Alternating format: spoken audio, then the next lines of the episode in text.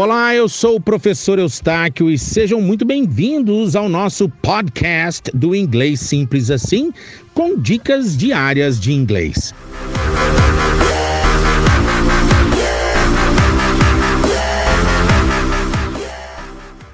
Para quem está começando a aprender inglês, pronúncia realmente é o maior desafio.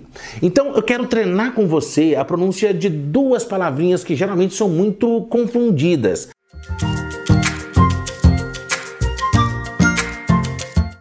A palavra onde, where, e o passado do verbo to be, uma das duas conjugações do verbo to be no passado, porque a primeira é was e a segunda é were. Então, onde e were, where e were geralmente são confundidas. Então, para facilitar, vamos treinar um trava-língua legal? Onde nós estávamos quarta-feira? Where were we Wednesday? Where were we? Where were we? Where were we? Where were we Wednesday? Where were we Wednesday? Treina para você nunca confundir where com were, ok? Um grande abraço. Eustáquio Pereira, Fluency Coach.